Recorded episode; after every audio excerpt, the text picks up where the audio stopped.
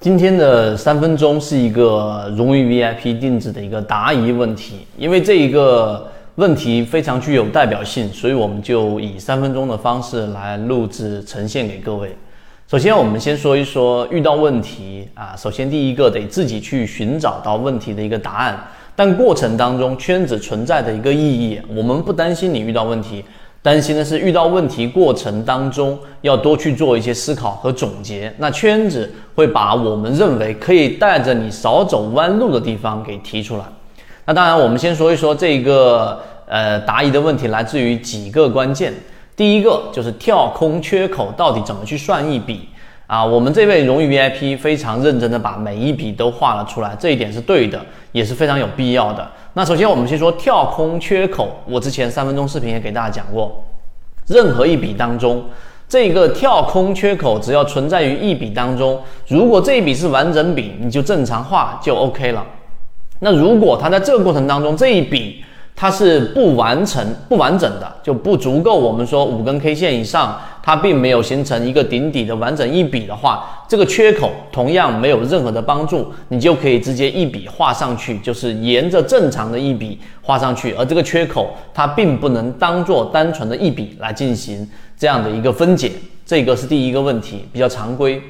第二个问题就是大家在画中枢的过程当中，经常会犯的一个呃错误，而这个错误经常会带着我们绕一个圈子，一绕就是非常长的时间。我们说过，泽西缠论是帮助大家把里面复杂的这一些啊，不能说是糟粕，而是说里面可能跟我们真正实战意义不是特别切切，而且那么的好懂的东西，我们先帮大家剔除掉了。那是什么呢？就是你在画一个中枢的过程当中，举个例子，这里形成了一个大的中枢，对吧？那这个中枢形成之后，就像刚才我们那位荣誉 VIP 画出来的，好，我把那个缺口那一笔过去之后，是从三到六啊，那这里形成一笔，形成了一个中枢，在这个中枢之下，它又形成一个小的中枢，这个小的中枢之中呢，它和大中枢中枢之间是没有形成我们说的交集的。那这里面就有一个非常核心的问题要提出，大家要在进化岛当中去看一看，我们共享出来那一篇什么叫做中枢扩张、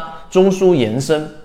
那这里面我们把核心的关键点提出来。第一，这两个大中枢和小中枢一旦形成，虽然说中枢没有相交，但是当小中枢的最高点已经刺破了大中枢的这一个上方的时候，实际上这就是一个中枢扩张。你明白中枢扩张的含义在什么地方吗？就是举例子，你再看一个日线级别的中枢分析，那么当它一旦出现上述我说的这种情况，就意味着它已经从日线级别扩展到了更大的级别，例如说周线或者月线级别。在这一点上呢，就说明这样的一个中日线中枢的分析，你就不需要再去不断的拆解每一个小的中枢了，因为这样会让你的整个分析进入到一个很复杂而且绕不出来的一个怪圈当中。那我要做什么事情呢？第一，首先这就是一个中枢震荡的一个区域，明白第一点，中枢震荡，也就是说以前面那个大的这个中枢作为一个中枢的中轴。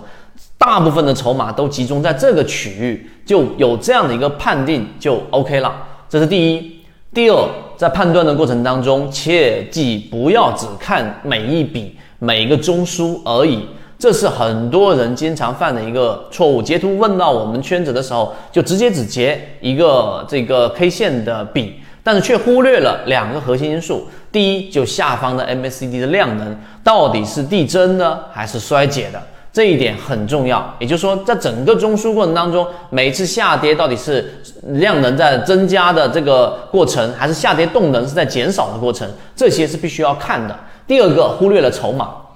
把这个问题简化的核心就是你要找到最密集的中枢区域，这是第二个核心。第三个核心就是当这样的一个标的在中枢里面盘整的时候，你就不需要过多的拆解，你只需要看它有没有发生我们所说的这样的一个加速的下跌。你回忆一下我们所说的第一类型买点。什么是第一类型买点？就在前面那个中枢之后出现快速的调整。那这个快速是什么定义呢？我们圈子已经开源了我们的信号，就是这一个中枢一旦出现下跌过程当中放量也好、缩量也好的下跌，它有我们的超跌突破，从灰色的震荡区一旦打到绿色或者打到蓝色，你就可以把它定义为我们所说的这种超跌的这个过程出现了。那么这种情况之下，再用缠论去判断第一类型买点。第一类型买点的判断相对比较难一些啊，因为它这个过程当中会走出下跌盘整下跌，对吧？有可能会走出这样的一个呃下跌中继，因此才会有走势中完美。这是第一个用超跌突破这个信号去判断我们到底在哪个位置找第一类型买点，而后去找第二类型买点。我们的圈子的金鱼报第一期里面出现的金牌橱柜，三个交易日里面就出现了百分之十七涨幅，也都是来自于第二类型买点。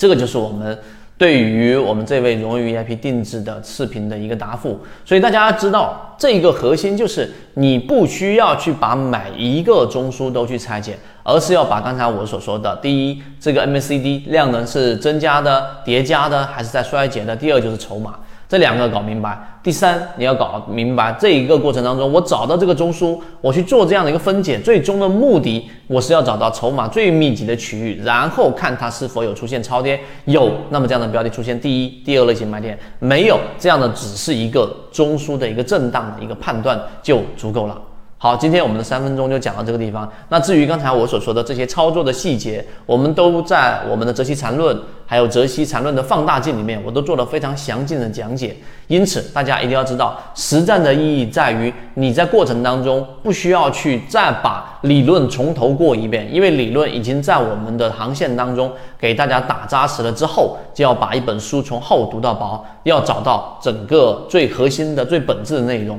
在交易过程当中才不至于。过多的犹豫，金牌橱柜也是这样的一个道理。好，当然啊，我们的金鱼报也即将会在第二期第第二刊这个金鱼报就会公布在我们的进化岛了。想要获取的，可以提前找管理员老师进行这样的一个啊这一个预约。好，今天讲这么多，和你一起终身进化。